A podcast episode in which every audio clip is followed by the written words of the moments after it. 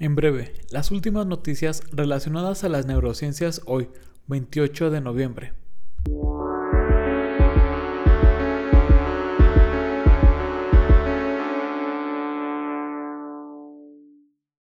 Últimos estudios en Alzheimer.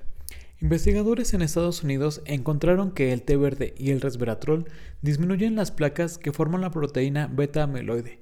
Para el ensayo se empleó un cultivo neuronal en 3D, es decir, usaron un tipo de esponja para dar una formación similar al cerebro humano. Ahí estudiaron cinco compuestos y encontraron que estos previnieron la formación sólida de las placas que forman dicha proteína.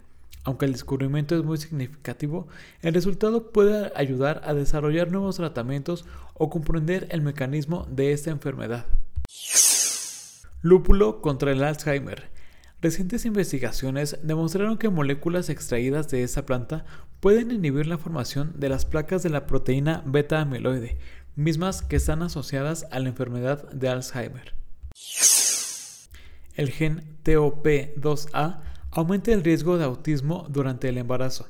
El autor de este estudio indica que durante el embarazo la exposición a algunos medicamentos y factores ambientales puede provocar cambios en ese gen. De ser así, el niño a temprana edad mostrará cambios en el comportamiento social similar a aquellos que padecen autismo.